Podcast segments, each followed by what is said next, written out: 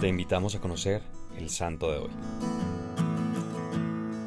Hoy celebramos la fiesta de San Juan María Vianney. Escuché de San Juan María Vianney hace aproximadamente 12 años. Mi hermana me habló de él. Me contó que era el santo patrono de los sacerdotes y me llamó mucho la atención porque para el curita no fue fácil ordenarse sacerdote. Era hijo de campesinos y lo criaron en las labores del campo. Cuando Vianney sintió el llamado a la vida religiosa era todavía analfabeto. Admiraba a los sacerdotes y desde su infancia los veía como héroes, pues en plena Revolución Francesa los cristianos tenían prohibido asistir a Eucaristías y su familia cada ocho días largas distancias para poder asistir a la misa celebrada clandestinamente. Cuando ingresó al seminario era considerado un hombre poco inteligente y tuvo un pésimo rendimiento académico pero en virtud y espiritualidad siempre iba delante de todos, ayudado por sus compañeros, pudo terminar sus estudios y ordenarse sacerdote. Fue enviado a Ars, pues el obispo consideraba que al ser un hombre poco inteligente, una parroquia pequeña y alejada sería la indicada para él. De niño pastoreaba ovejas y ahora de sacerdote iba a pastorear a las almas de ese pueblo que llegó a convertir casi en su totalidad.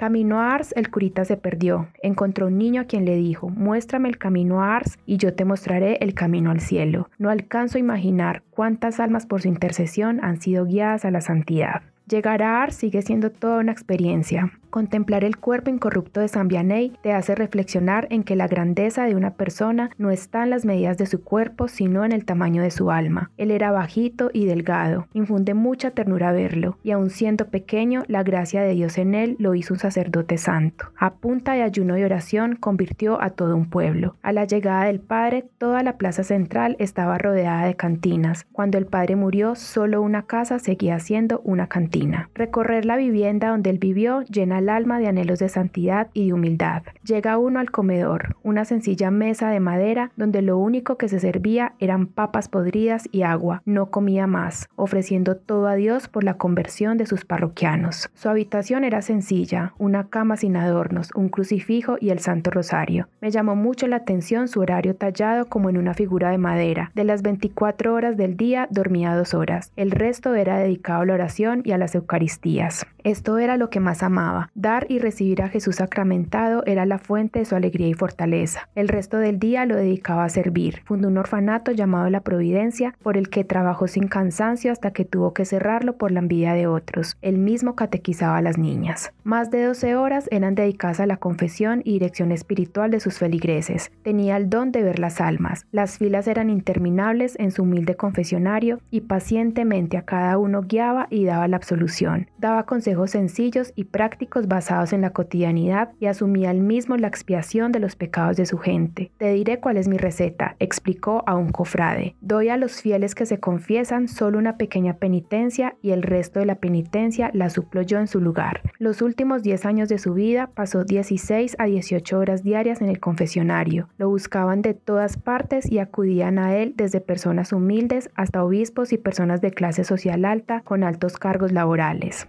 Gracias a esto, Ars era reconocido como un hospital de almas. Insistía cada minuto a sus feligreses sobre la santidad y las tres principales herramientas para conseguirla, Eucaristía diaria, confesión y sacrificio. Él mismo era testimonio vivo de esto, dando ejemplo a todos con su propia vida de cómo cuidar ese cielo que para todos ya conquistó Dios Padre, inmolando por amor a nosotros a su Hijo Jesús. Iba siempre sin excusas a donde fuera requerido, portando una capa y una sombrilla. Pienso en esta indumentaria y mi alma se alegra al pensar que de la misma manera como este curita se cubría del frío y de la lluvia, asimismo su alma era refugio para los pecadores. Murió el 4 de agosto de 1859 a la edad de 73 años, beatificado en 1905 por Pío X y canonizado en 1925 por Pío XI, quien en 1929 lo proclamó patrón de todos los párrocos del mundo.